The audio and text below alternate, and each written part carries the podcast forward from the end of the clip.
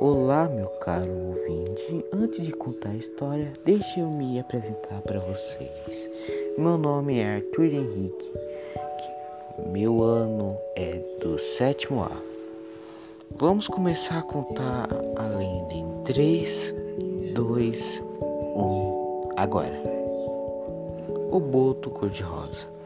Essa é uma lenda da Amazônia. Essa lenda conta sobre um boto é parecido com um golfinho, só que rosa. E ele tem uma história um pouco estranha. Vários dizem que os botos cor-de-rosa tentam virar os barcos de pescadores para matar as pessoas afogadas. Agora vamos falar sobre a lenda.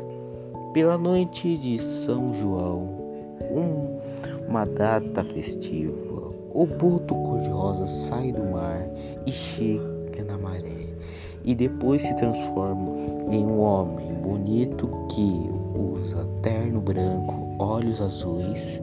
Ele tem detalhe um pouco estranho: é que ele usa um chapéu na sua cabeça, tampando a cara.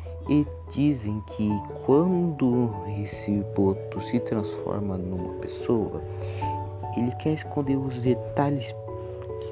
Primeiro, o nariz é muito grande. E segundo, o buraco em sua cabeça, igual de um boto barra golfinho. Ele usa o chapéu para esconder o buraco em sua cabeça. Quando ele vira esse homem, ele vai para uma festa procurar a moça mais bonita que estiver fazendo, sei lá, qualquer coisa na festa. Ele conversa com ela. Depois dele seduzir a mulher, ele leva para o passeio no rio.